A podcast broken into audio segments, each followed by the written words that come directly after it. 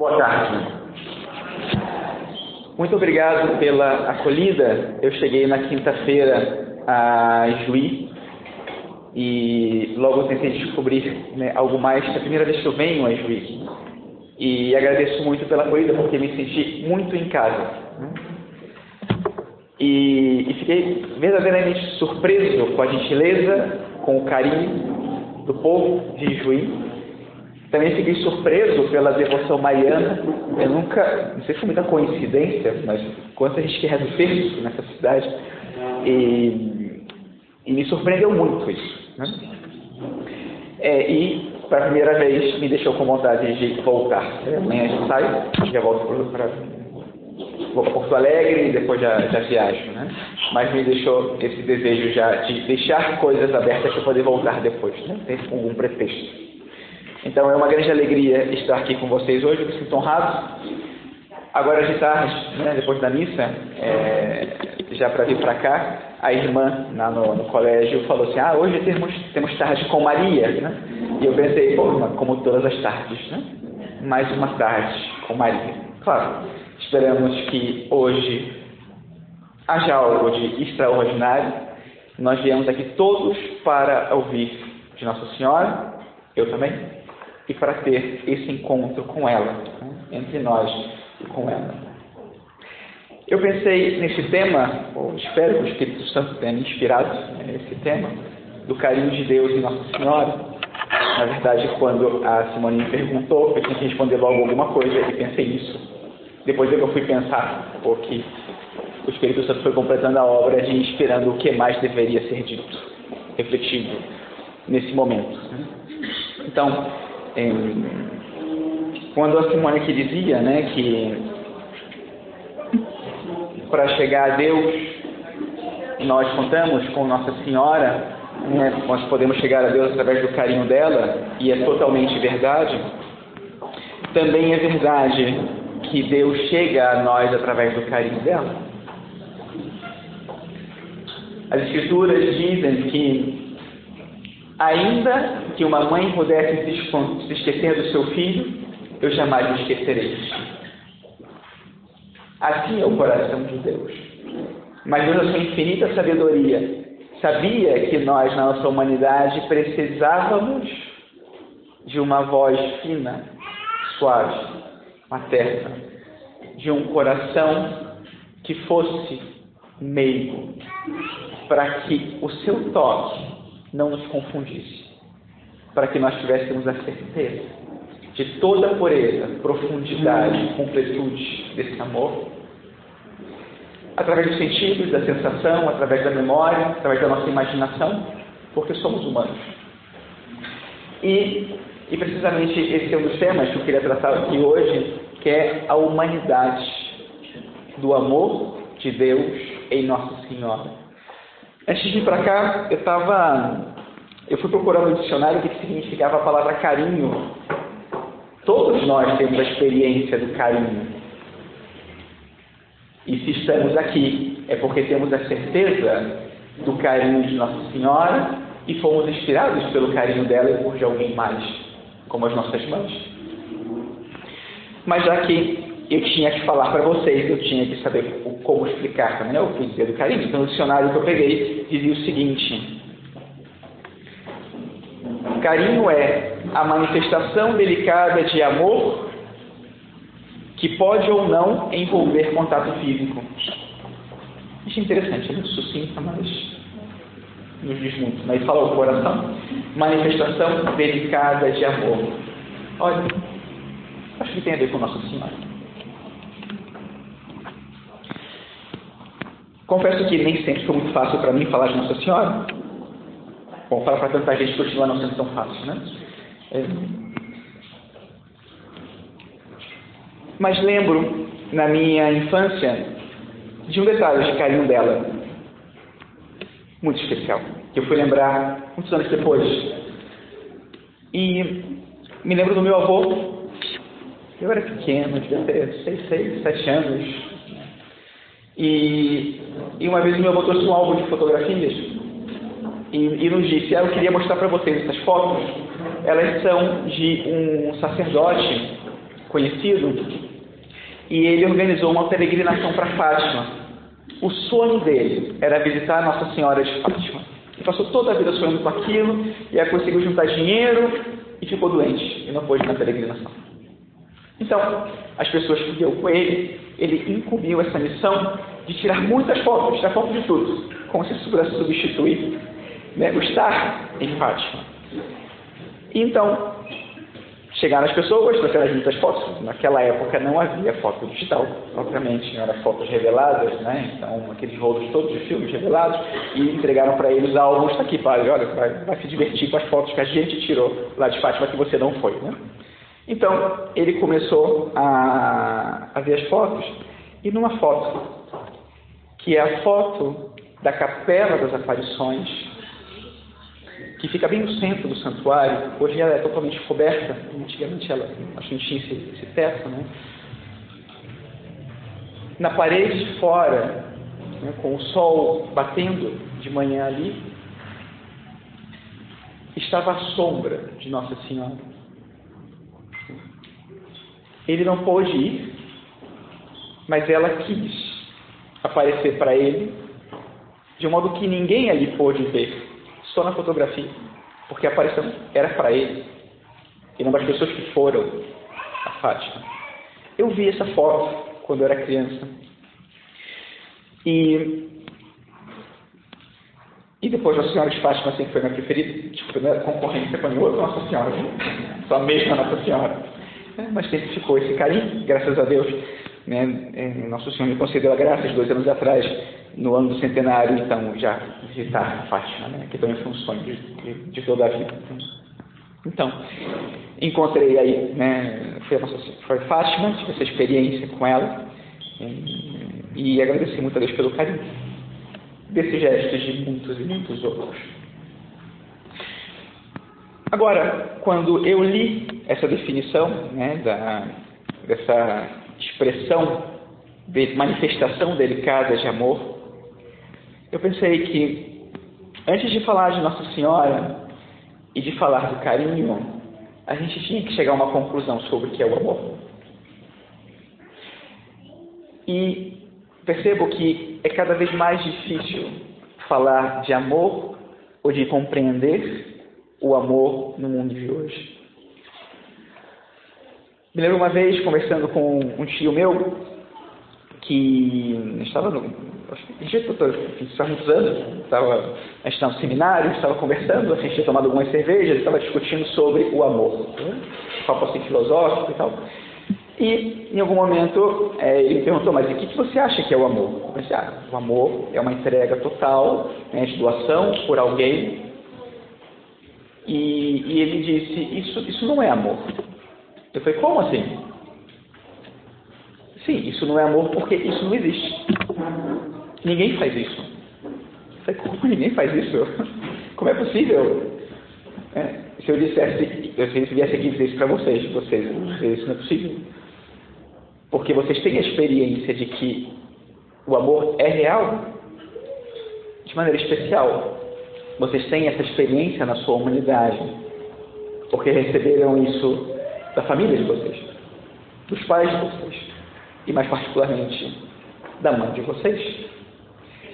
E vocês agora, muitas que são mães, têm a experiência de que não pode ser que isso não seja verdade, porque parte da natureza, do seu coração, da sua alma, que ame, que ame desinteressadamente e que ame com essa delicadeza que através do carinho, desses gestos de mãe, comunicam um amor autêntico, profundo, incondicional. E o que é mais complicado para um homem entender, e eu acho que sou o único aqui, né? tem mais um? Né? Teu padre, né? O padre Magistério, né? Então, padre, para a gente entender, né? Tem mais alguém? Não, só? Ok. E mais complicado para a gente entender que é gratuidade. Não esperar nada em troca. Só entregar. Só doar. Não, filho, é para você só. Acho que nenhuma mãe investe no filho para que ele possa depois devolver com juros. Não é assim.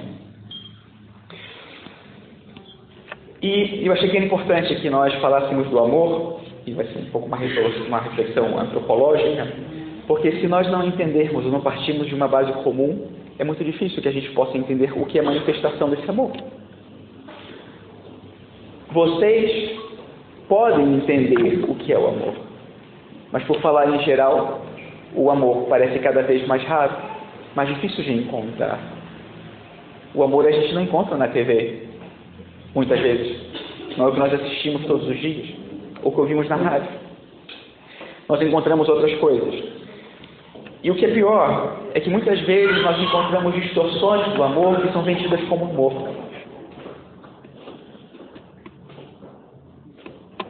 Faz alguns anos eu trabalhava no seminário e tive a experiência de, na formação dos seminaristas, a gente sentia que era cada vez mais difícil formar os seminaristas, uma série de dificuldades, problemas tinham acontecendo, muitos que desistiam, uma série de, de dificuldades, do tipo, sei lá, desde desobediência, falta de ordem, é, falta de responsabilidade, uma série de problemas que a gente ia encontrando. E uma vez conversando com um amigo meu, que nem é católico, trabalha num, num colégio, então eu falava com ele, cara, que difícil é, a gente nessa situação, a gente batalhando e tal. E ele dizia, sim, mas o que vocês encontram no seminário não é diferente do que nós encontramos lá no colégio que eu trabalho. É a mesma coisa. Hoje nós temos, não quero escandalizá-los o que eu vou dizer, né? Eu, foi um psicólogo que me disse isso, né? É, vou explicar agora em que consiste. Né? Ele dizia, nós temos famílias imaturas que geram crianças imaturas, que geram filhos imaturos.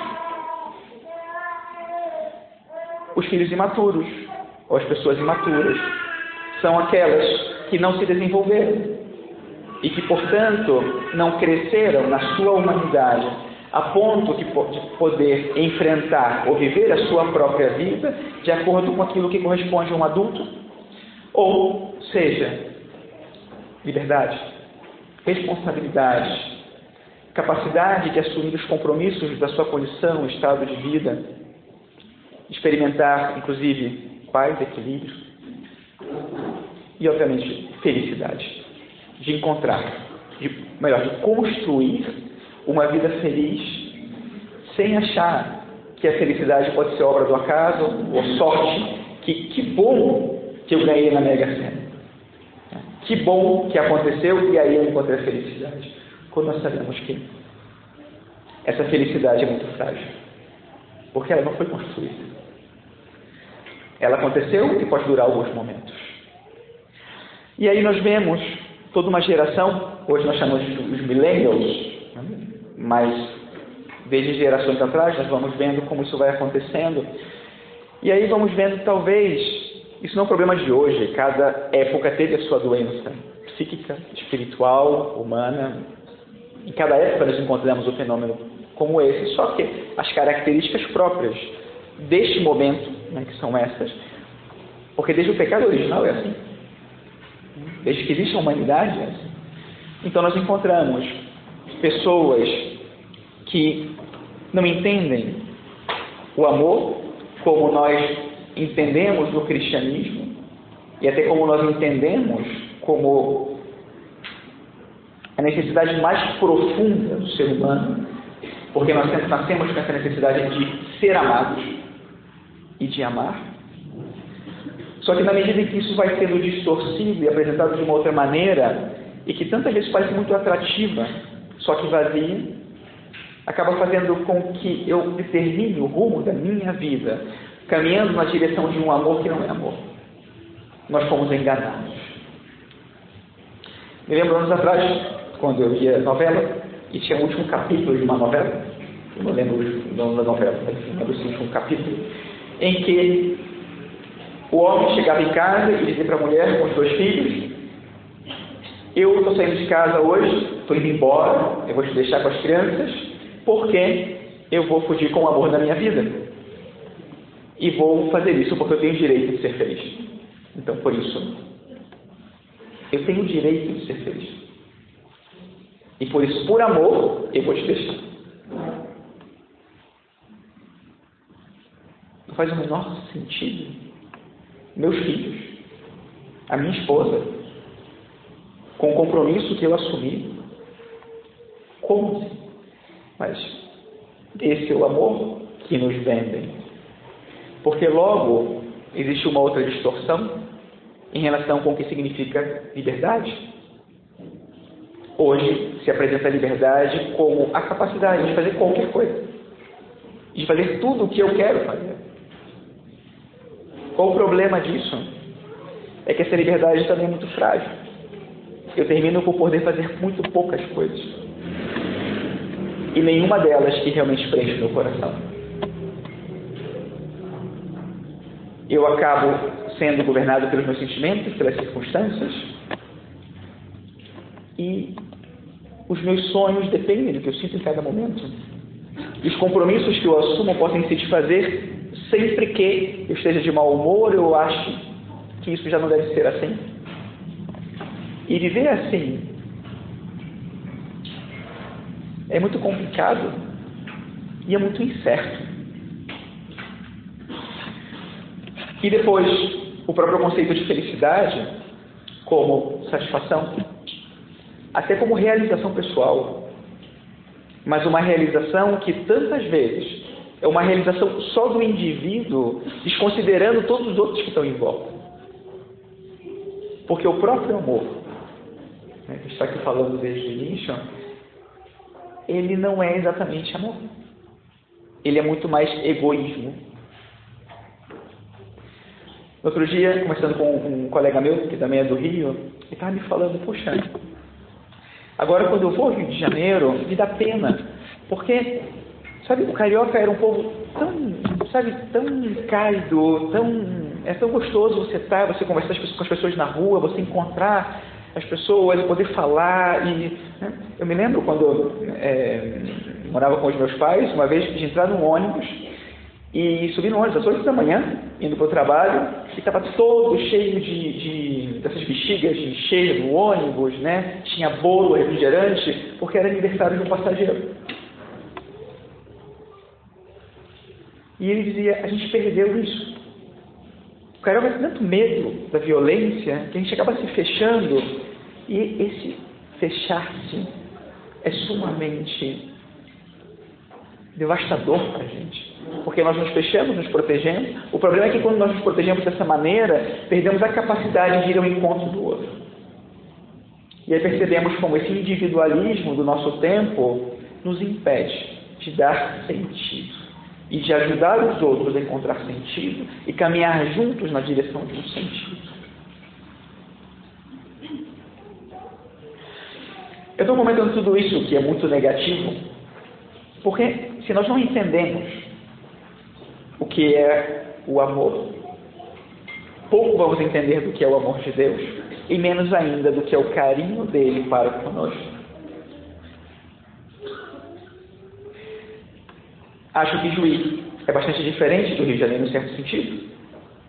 Aqui encontro uma realidade familiar diferente do que eu encontro no Rio, São Paulo. De realidades familiares que exigem muitas compensações, porque o estilo de vida que as pessoas escolheram é incompatível, muitas vezes, com as necessidades que têm seus filhos. E em nome de manter um nível socioeconômico que construíram ao longo do tempo, abandonam os seus filhos. Faz dois anos, mais ou menos três anos, eu estive em Curitiba e, e naquela semana, na semana anterior, tinha, tinha tido uma tragédia e, e, e os pais ali naquele entorno estavam falando disso e muito preocupados porque um, uma aluna, não sei, acho que era do sétimo ano, do oitavo ano, minto, já era, acho que era do primeiro ensino médio, uma coisa assim. A menina se jogou né, do, da janela do apartamento no intervalo das aulas.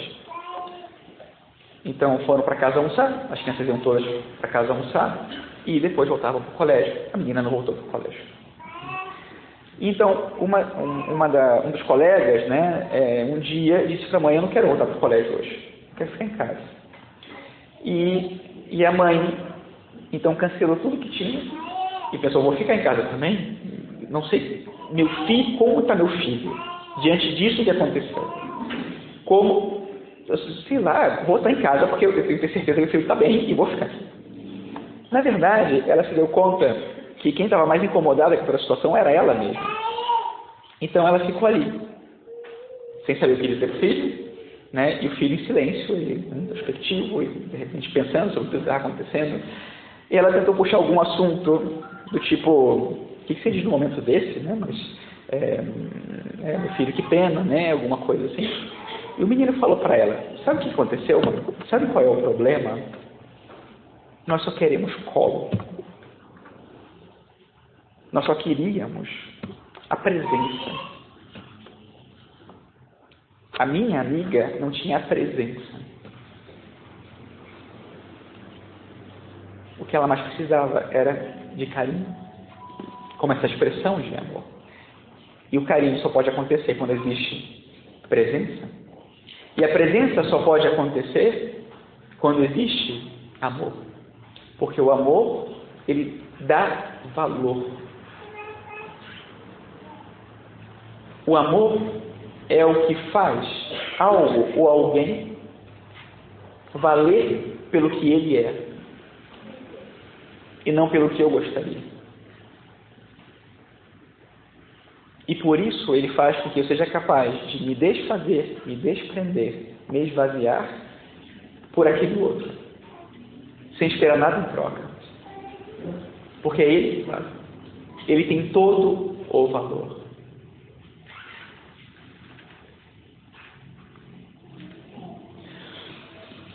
E aí nós percebemos como a superproteção, que pode vir até da violência urbana,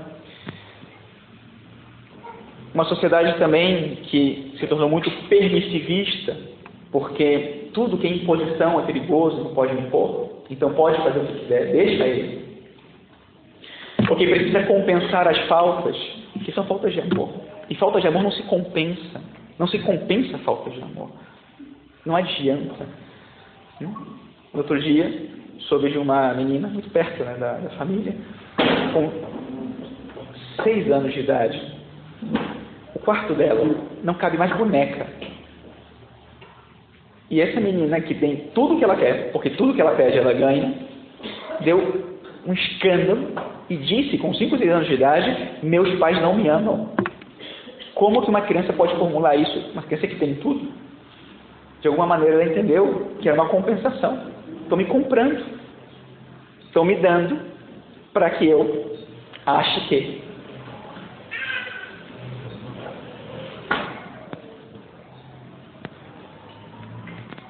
E depois, o grande problema do ser humano, né, e todos nós somos vítimas e responsáveis, mas também vítimas desse problema, é, hoje em dia, nós com muita frequência tratamos o problema das carências afetivas. Todos nós temos carências afetivas. Né? É, Caim e Abel tinham carências afetivas e, e depois todo mundo tem carências afetivas. A gente fala de carências afetivas a nível psíquico, afetivo, mas de onde vem a carência afetiva? Ela vem de uma falta de amor. Eu não posso obrigar ninguém à perfeição do amor. Então é claro que os meus pais me amaram de um modo imperfeito e eu cresci tendo carências afetivas e que me condicionam. Tem coisas na minha vida que eu adoraria fazer. Me sinto inseguro. Acho arriscado. Tenho medo. E alguém poderia dizer: Mas você é capaz, por que tem medo? Tenho. Não explico. Não sei. Talvez se os meus pais tivessem, que não seria é uma carência afetiva, também carência afetiva explica tudo, né? Ah, que pobre, pobrezinho, tem carência afetiva. Também não é assim, né? E não é justo explicar dessa maneira. Essa é a perspectiva negativa. É claro que tem a positiva. Porque hoje nós podemos olhar para trás e dizer quanto devemos aos nossos pais pelo fruto que somos nós do seu amor. Quanto eu tenho, quanta riqueza tenho. E é justo que eu reconheça isso, do que eu recebi por ele, deles. que eles tiveram. E de repente, quantas pessoas não tiveram a mesma oportunidade que eu tive? Que nós. Da presença, da atenção, das broncas, da exigência. Uma exigência que vem do amor e por isso gera um fruto maravilhoso do nosso coração e às vezes a gente não se dá conta disso, que chama confiança. Das coisas maravilhosas dessa vida é saber e poder confiar num outro. E entrar nessa relação com tranquilidade, sem medo de que ele passe para trás. Isso é um dom maravilhoso. Poder confiar num outro e não ter medo nas relações. Até por saber que se ele fosse me tirar algo, não me tiraria o essencial, porque ninguém pode roubar isso de mim.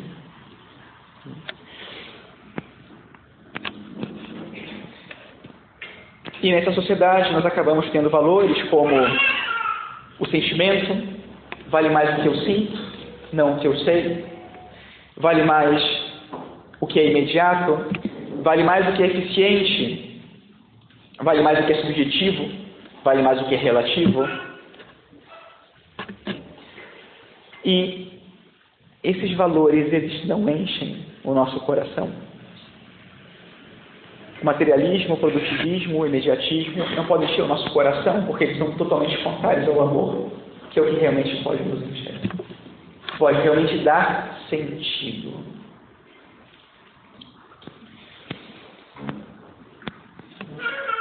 Eu estava lembrando, antes de vir para cá, de uma música que eu acho que fala de uma maneira muito brilhante, né? De todo, tudo que você acabou de falar. Eu lembrei daquela música Pais e Filhos do Legião Urbana. Enfim, não sei se todos conhecem, acho que vários conhecem essa música. Eu escutava muito quando era criança, né? adolescente. E, e ali tem essa, esse retrato do que é positivo e do que é negativo de uma família. Porque tudo é amor. A questão é que existe amor ordenado e amor desordenado. Existe amor que constrói e amor que destrói. Claro, o amor que destrói não é amor nesse sentido que a gente está falando. Isso é egoísmo. Esse é um amor por si mesmo, desordenado, porque ele só busca o que é bom para mim, independente do que seja bom para o outro. Isso chama egoísmo. Então ele diz: é preciso amar as pessoas como se não houvesse amanhã. Que maravilhosa verdade isso. Imagina você poder se entregar por outro com toda a confiança, como se fosse o último dia, dando o melhor de você naquele momento, porque o outro vale a pena. Isso vale para o isso vale para qualquer pessoa.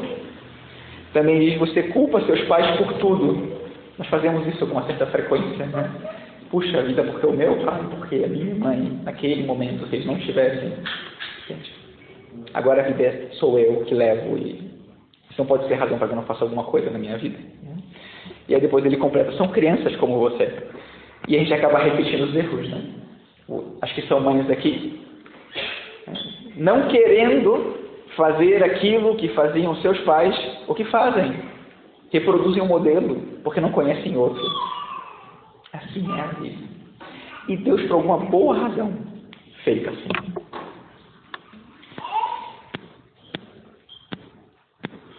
Enfim, e aí segue a música e vai contando várias situações familiares. E sempre no fundo existe essa necessidade de nós nos descobrirmos amados por aquele que nos ama plenamente.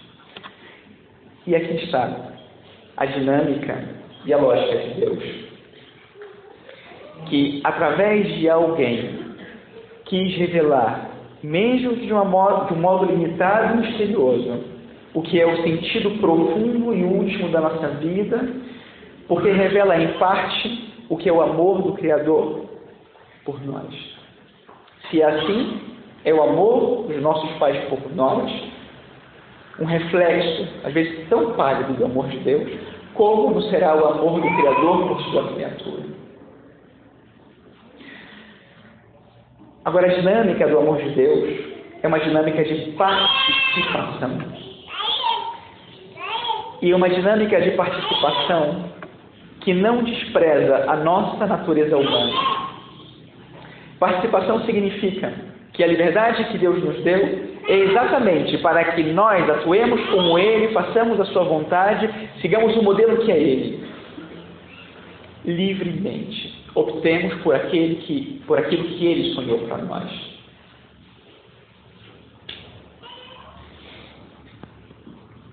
É tão maravilhoso o modo como Deus nos cria, que Ele faz com que o ato mais pleno de amor, de doação, de um esposo por uma esposa e de uma esposa por um esposo, tenha como fruto algo que transcende as suas próprias vidas, que é uma nova criatura. Um filho não é proporcional a nada que nós possamos fazer. Porque depende de um gesto criador de Deus e que supõe um gesto de entrega de uma criatura por outra. E é claro que, assim como Deus, né, na filosofia a gente diz que Deus ele tem um só ato de criação. Não é que Deus vá criando ao longo do tempo. Ele cria e essa criação ela vai se desenvolvendo a partir de um único ato. Assim também somos nós. Porque o amor criador participação dos nossos pais na criação de Deus, que somos nós, também em nós vai se desenvolver a partir daquele amor. E como é o amor desses pais, vai ser o meu amor também ao longo da minha vida. E por isso a necessidade que eu tenho da comunhão permanente deles para continuar me gerando, para que então eu seja capaz de viver de acordo com o plano da criação de Deus para mim. E sem eles, muito dificilmente isso pode acontecer. Porque Deus me cria justamente para repetir em minha vida, sim, o amor dos meus pais por mim, só que além disso, escreveu em minha alma, na minha natureza, a capacidade de que eu, posso, eu, eu tivesse a necessidade de reproduzir algo além do que eu experimentei, do que eu vivi, do que eu recebi na pessoa dos meus pais. Não é só o carinho deles por mim. Esse carinho abre as portas para que eu descubra neles, através deles, o carinho de Deus, que tem que ser o modelo, a referência. Nosso Senhor, na última ceia, diz para os discípulos: Amai-vos uns aos outros como eu. A partir de agora, não é a sua experiência humana, não é o que você recebeu, não é o que você acha, não é o seu melhor, agora é o meu melhor. Agora, eu, que sou Deus, encho você da minha graça para viver algo que é desproporcional a tudo que você recebeu. Só que nós temos uma maneira humana de receber as coisas. Não recebemos de uma maneira tão espiritual como se nós tivéssemos sido desprendido do nosso corpo, da nossa história, para que isso acontecesse. Nós temos uma humanidade perene que nós recebemos na nossa concepção e que nós vamos levar para a eternidade. E por essa razão, Deus mandou seu Filho ao mundo que se desprendeu da sua condição divina para assumir junto com a sua divindade a sua natureza, a nossa natureza humana, a ponto de nos tocar. Mas não é um toque qualquer, é uma carícia. Deus quis assumir a nossa natureza para que Ele pudesse nos acariciar a alma, tocar. Nós estamos tendo a necessidade do toque né, para poder comunicar carinho. É, vejam, às vezes, né, quando você vê, não sei, seu filho sofrendo, você precisa dar um abraço nele e ver, eu estou aqui, é, é, me dá seu sofrimento. Deixa que eu sofra para você, mas você não aguenta ver você sofrer. E esse toque, esse carinho. Vocês devem poder lembrar das vezes em que de repente colocaram a cabeça colo da mãe, do pai, para que desse carinho, para que pudesse estar aí ou das vezes que estavam deitadas na cama e estavam escutando a voz do pai, da mãe que falava. Eu me lembro do dia que eu estava deitado na cama da minha mãe e minha mãe me falou: Eu vou te ensinar a rezar a Ave Maria. E foi repetindo as palavras de Ave Maria para que eu pudesse aprender a rezar a Nossa Senhora. Todos temos, todos temos essa experiência. E se não tivéssemos tido, nos faria muitíssima falta. Porque precisamos de carinho, precisamos de toque. Precisamos do afeto comunicado através de uma maneira sensível, que fala profundamente ao nosso coração, mas que nós sabemos que a sensibilidade é só um veículo, é só um meio de comunicação. Porque nós precisamos não do toque, nós precisamos daquilo que está no fundo da alma daquela outra pessoa, que enche o coração dela e transborda na forma daquele carinho. Mas também somos capazes de perceber um carinho que manipula um carinho de interesse, um carinho que não fala ao fundo da nossa alma, porque não quer o nosso bem. A mulher percebe isso muito mais do que o homem. É fácil para vocês perceberem isso. Quando alguém se aproxima, aproxima com muita gentileza, e você fala, hum, o que está que querendo? Porque não é amor. E vocês sabem disso. E Deus, no seu amor tão cheio de carinho, ele sentiu, é muito humano ele dizer isso, né? mas ele sentiu a necessidade de dar um rosto humano, e é claro, esse rosto humano é nosso Senhor Jesus Cristo, e ele pessoalmente, presente, diz: não, não é suficiente, está faltando alguma coisa. Não, esse rosto barbudo não é exatamente o que. Tem alguma coisa mais aqui o olhar, a voz, tem que ser uma mulher. Tem que ser uma mulher. E uma mulher linda, carinhosa, perfeita.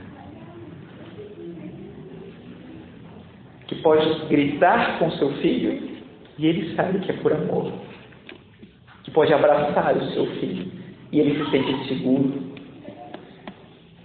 Uma mulher que traduza, que comunique o que é o meu carinho pela humanidade.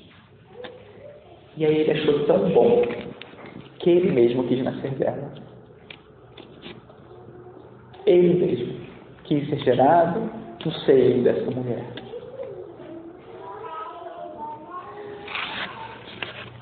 Faz agora né, mais de 150 anos, mais ou menos, né, a igreja proclamou o dogma da Imaculada Conceição.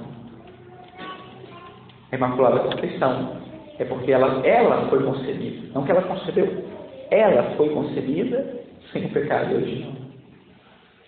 Deus preparou de uma maneira muito carinhosa a mãe que ele queria para si e que Ele queria para nós.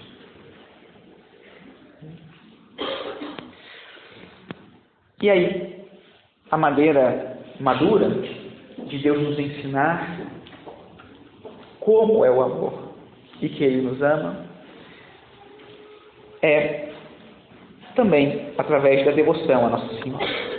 No Reino Cristo, a gente tem uma frase que explica o que deve ser a devoção à Nossa Senhora. Diz assim: A verdadeira devoção à Nossa Senhora consiste na imitação de suas virtudes. Consiste na imitação das suas virtudes. Que mãe não gostaria de ver no seu filho as suas virtudes? Pois assim é com Nossa Senhora também.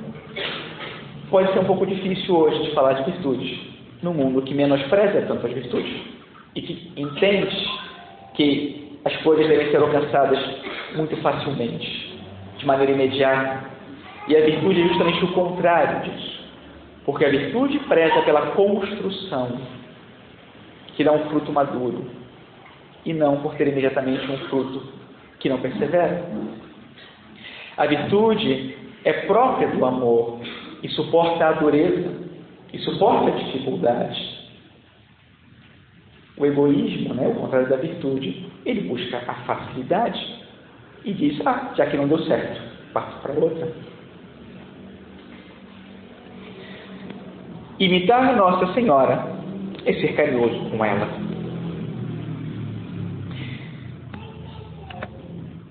E a virtude é a expressão de amor verdadeiro, não de um carinho de compensação, não de sentimentalismo.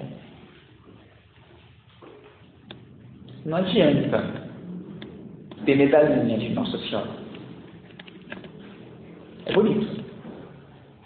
E é, é bom poder olhar e se lembrar dela. Mas não é um amuleto.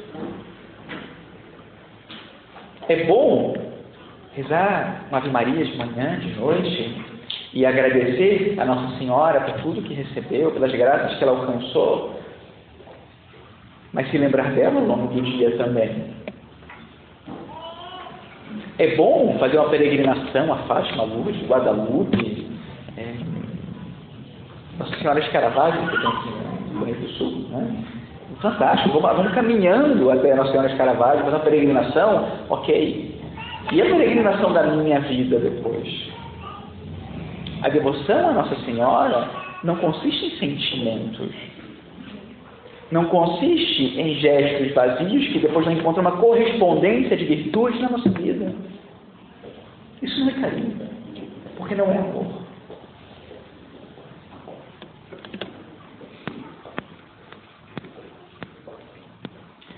E aí é bom a gente olhar para Nossa Senhora e encontrar nela quais são essas virtudes que ela gostaria de ver espelhadas em nós. Aqui eu pensei algumas, mas poderia pensar muitas outras, e depois até lançar o desafio para que cada uma pense a sua. Mas pensei na fé e no silêncio. Nós vemos Maria muitas vezes com os discípulos, acompanhando-os em silêncio. Encontramos em Maria uma mulher de oração, uma mulher da palavra de Deus. Ontem foi dia da. Quem lembra que dia foi ontem? Na liturgia? Dia da visitação de Nossa Senhora. Então, Nossa Senhora, quando recebeu a aparição do anjo e, e, então Nosso Senhor se encarnou no seu seio, primeira coisa que ela faz é correr e vai à região montanhosa na Galiléia, da Judéia, vai visitar sua prima Santa Isabel para servi-la. Ela chega, Santa Isabel diz: Nossa, não sou digna receber a mãe do meu Senhor e tal. E Nossa Senhora, então, ela exulta, canta. É o magnífica, né? esse canto de exultação de Nossa Senhora, que é uma adaptação, cópia, tradução do Cântico de Ana, nossa Senhora conhecia muito bem as Escrituras. Era uma mulher de profunda oração. Quando o anjo aparece, ela crê. Ela diz: Como vai acontecer isso? Me fala, eu estou dentro. Depois encontramos nela essa profunda humildade. A humildade é a capacidade de nos ver a nós mesmos como nós somos, segundo aquilo que realmente valemos, e aos outros, com o seu verdadeiro valor também, e nos coloca em relação com o outro, abertos ao amor do outro e para amar o outro. A humildade é condição para viver o amor. A humildade não nos diminui, ela nos faz reconhecer a nossa miséria. A humildade é a virtude de Nossa Senhora, que tendo sido a mais agraciada das mulheres, não se acha mais do que ninguém. Se coloca a serviço de sua prima e se coloca a serviço toda a sua vida. Uma imagem que eu acho lindíssima e maravilhosa de Nossa Senhora é a Pietà. A Pietà, vocês sabem, né? Essa imagem de Nossa Senhora que fica na Basílica de São Pedro, no Vaticano, que é enorme, ela deve ter dois, mais de dois metros de altura, dois metros de altura, e é uma mulher, Maria, com Nosso Senhor nos braços, depois da crucifixão. Quando os soldados romanos tiram Jesus da cruz, o depositam no colo dela. Essa imagem, dizem, que é a obra de arte mais cara que existe no mundo. Já faz 80 anos, 70 anos que não tiram do Vaticano porque não tem seguradora que cubra o valor dessa obra de arte. E essa obra de arte tem uma singularidade incrível. Os olhos dela falam. É uma estátua de mármore. E você lê nos olhos dessa estátua, na verdade, nos olhos dessa mulher, a dor de alguém que tem os filhos mortos nos braços e que, mesmo assim, não perde a esperança. Maria é a mulher da esperança. Nunca desiste de amar. Nunca desiste de acreditar. Sofre no silêncio, mas sabendo que a cruz não é a última palavra.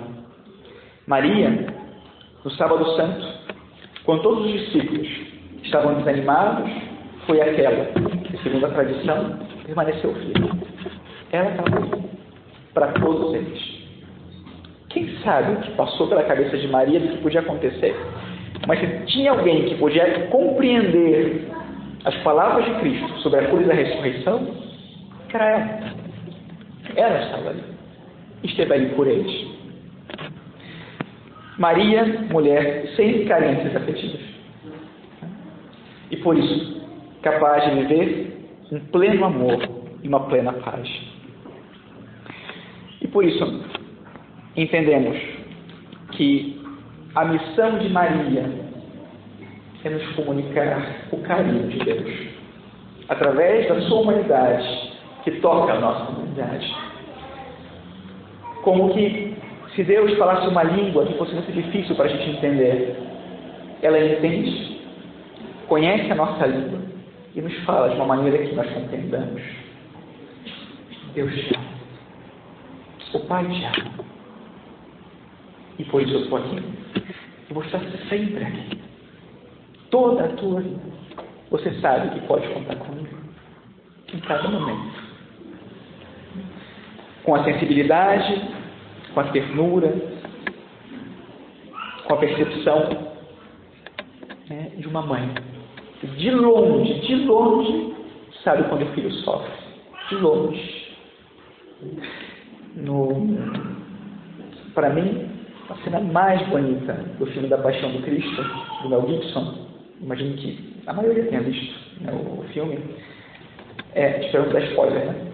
É quando Nosso Senhor está carregando a cruz e cai, e ela está ali.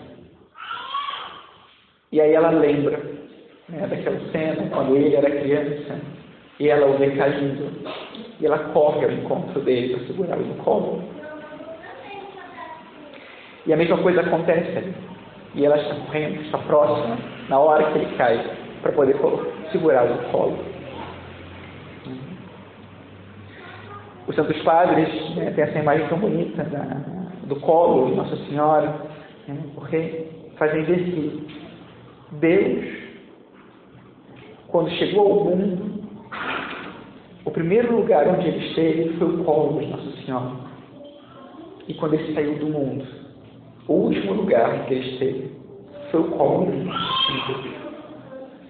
Mesmo adulto, mesmo tendo vivido toda a sua missão, podemos dizer o final da sua vida. Tudo está consumado e quis encontrar no colo dela e através dela o abraço do Pai.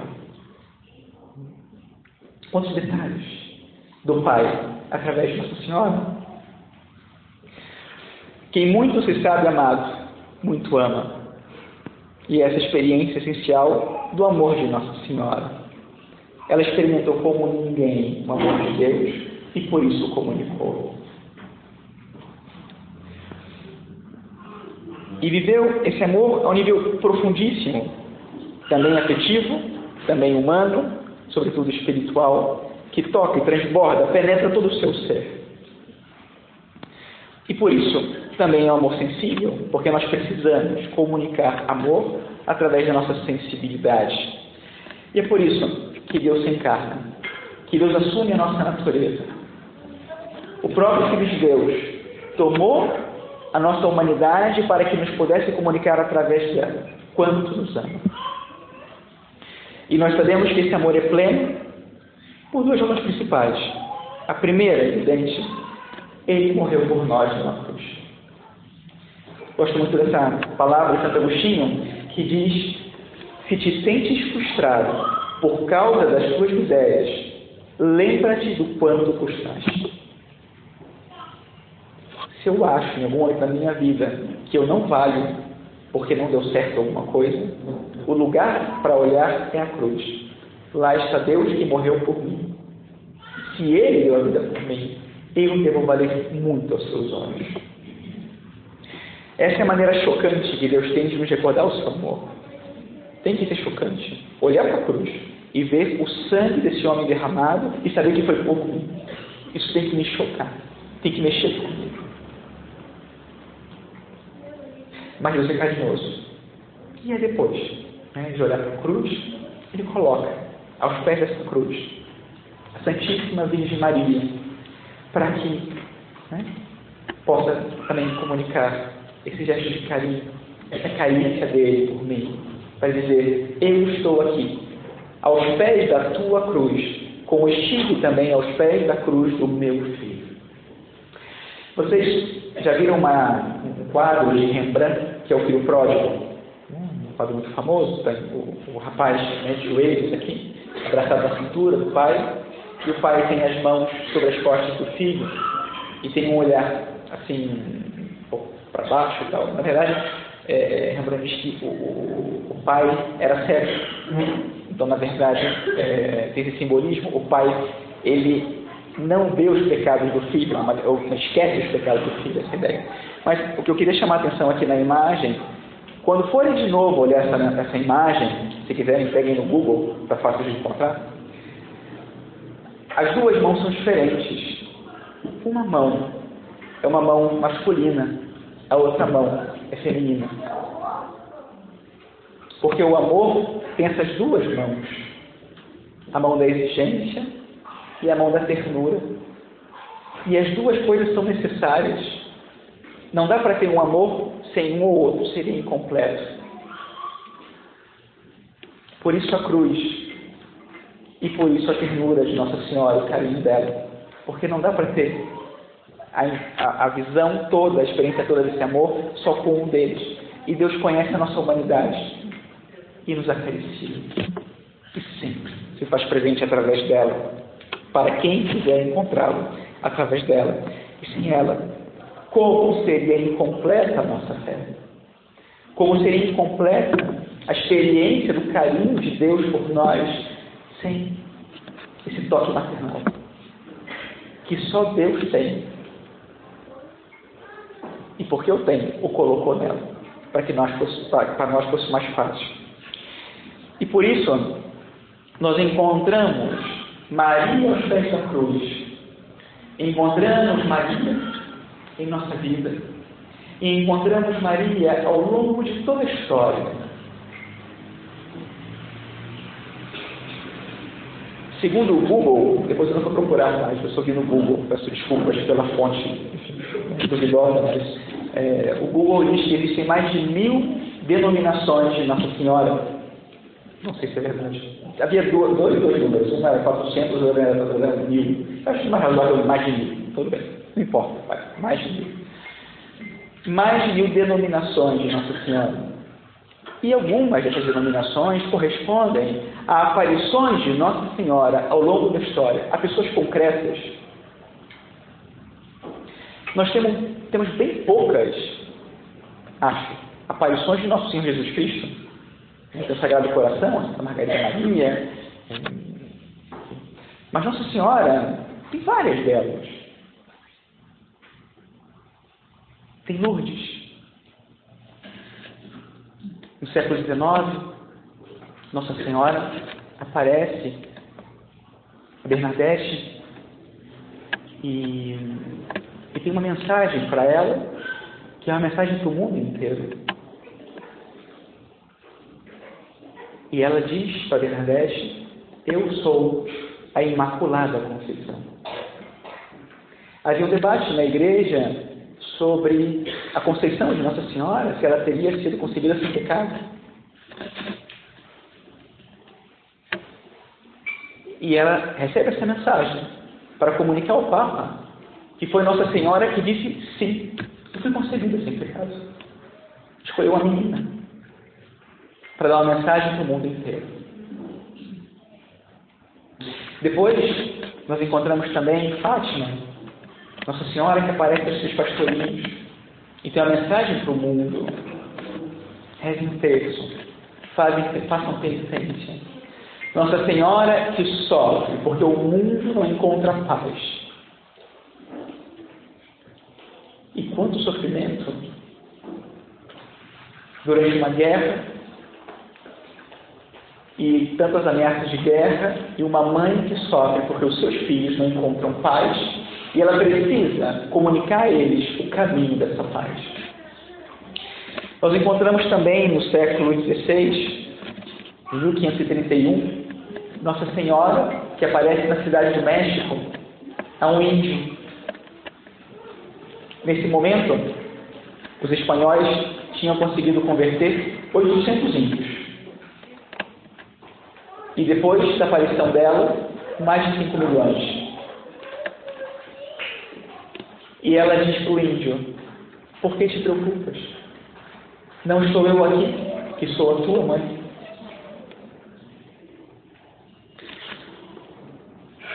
Além dessas palavras de Nossa Senhora, do sentimento, do carinho, que ela transmite a essas pessoas, tem uma coisa que me impressiona muito.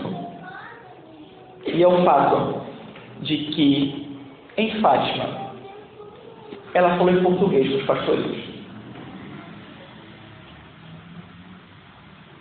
Em Lourdes, ela falou em dialeto, dialeto próprio do francês daquela região da França.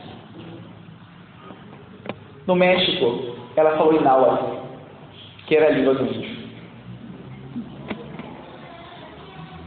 Olha que delicadeza de Deus de Nossa Senhora de falar no nosso idioma para que a gente entenda. Para que não fique a menor sombra de dúvidas de que nós somos especiais para ela e, portanto, do carinho que ela tem por nós. Significa que na nossa oração ela pode perfeitamente nos falar para que nós entendamos e comprovemos e recordemos e não fique dúvida do tamanho do carinho que ela tem por nós.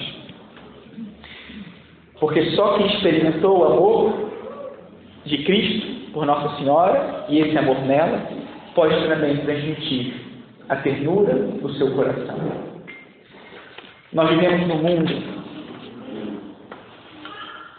que tem uma grande carência e uma grande necessidade dessa ternura de Nossa Senhora. E se não forem as senhoras que vão comunicar essa ternura, quem vai ser? E se não somos nós que a amamos e que experimentamos o amor dela, como fica o mundo se não formos nós a fazer conhecer?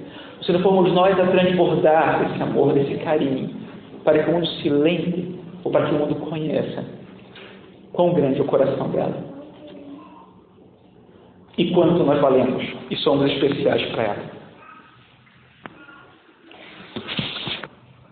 Faz uns anos, de um filme que hum, contava a história de um, de um, de um romano que ele tinha ir na, aí na, na Galileia, pela Judéia, e a missão dele era provar que Jesus Cristo não tinha ressuscitado depois de anos da morte de Cristo. Né? Então ele está aí, viajando e, e, e, entrevistando os discípulos, falando com os apóstolos, e ele então tem isso, né? Ele chega, está totalmente convencido de que Cristo não ressuscitou, e então e ele vai, e como que vai desafiando as pessoas, vai tentando tirar delas argumentos que comprovem a sua tese, e tem um momento em que ele chega a um vilarejo e de longe ele avista uma mulher trabalhando no campo, uma hortinha, sim. E ele fica olhando para ela de longe, fica observando. Então vem uma menina, uma adolescente, se aproxima dele, né, e fica ali perto dele, e ele continua olhando para ela. Então ele fala para a menina, era a mãe dele. E ela fala assim, é a mãe dele. E aí ele fala, né? Quanta paz, quanta paz tem o olhar dela. E ele mesmo pensa, deve ser porque ele ressuscitou.